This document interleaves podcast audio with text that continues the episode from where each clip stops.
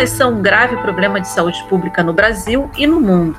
De acordo com a Organização Mundial de Saúde, OMS, são a causa de aproximadamente 57% dos casos de cirrose hepática e 78% dos casos de câncer primário de fígado. Já sabe que estamos falando das hepatites virais, certos? Que são infecções que atingem o fígado, causando alterações leves, moderadas ou graves.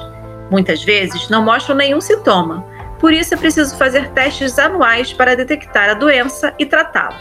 Também é necessário caprichar nas medidas de higiene, lavar as mãos antes de preparar alimentos e se proteger com preservativo durante as relações sexuais.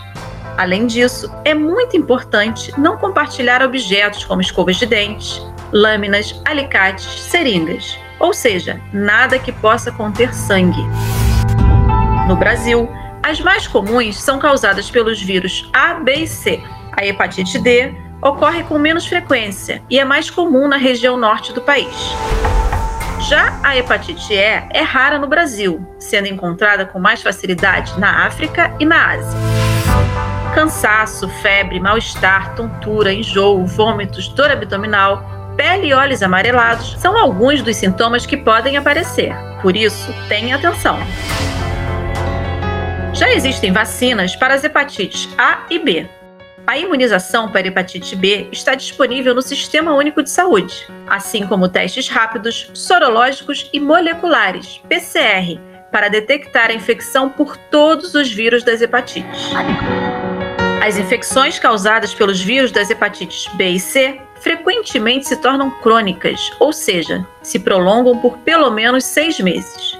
O avanço da infecção compromete o fígado, podendo causar fibrose progressiva, que culmina em cirrose, o que pode levar ao desenvolvimento de câncer e à necessidade de transplante do órgão. Por isso, o Conselho Federal de Medicina recomenda a testagem anual para hepatites virais, junto com HIV e sífilis.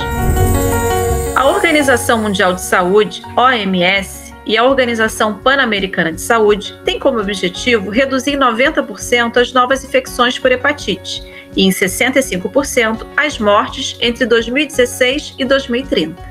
O Brasil está dentro desse acordo e tem conseguido reduzir seus números.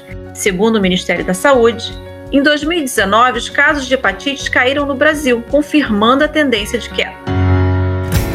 Saúde Positiva. Informação e acesso traz sempre conhecimento de qualidade para você.